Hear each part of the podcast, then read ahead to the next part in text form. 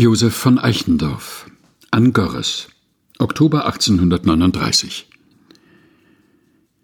Wo einer noch Christi Fahne hält, hoch über dem Plunder, für einen Narren hält ihn die Welt, für ein fabelhaftes Wunder.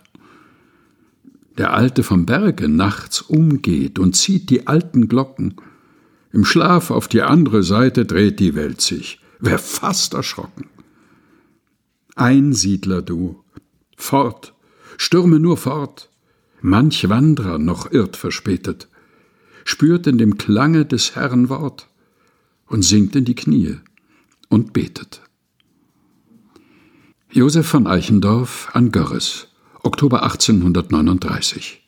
Gelesen von Helga Heinold.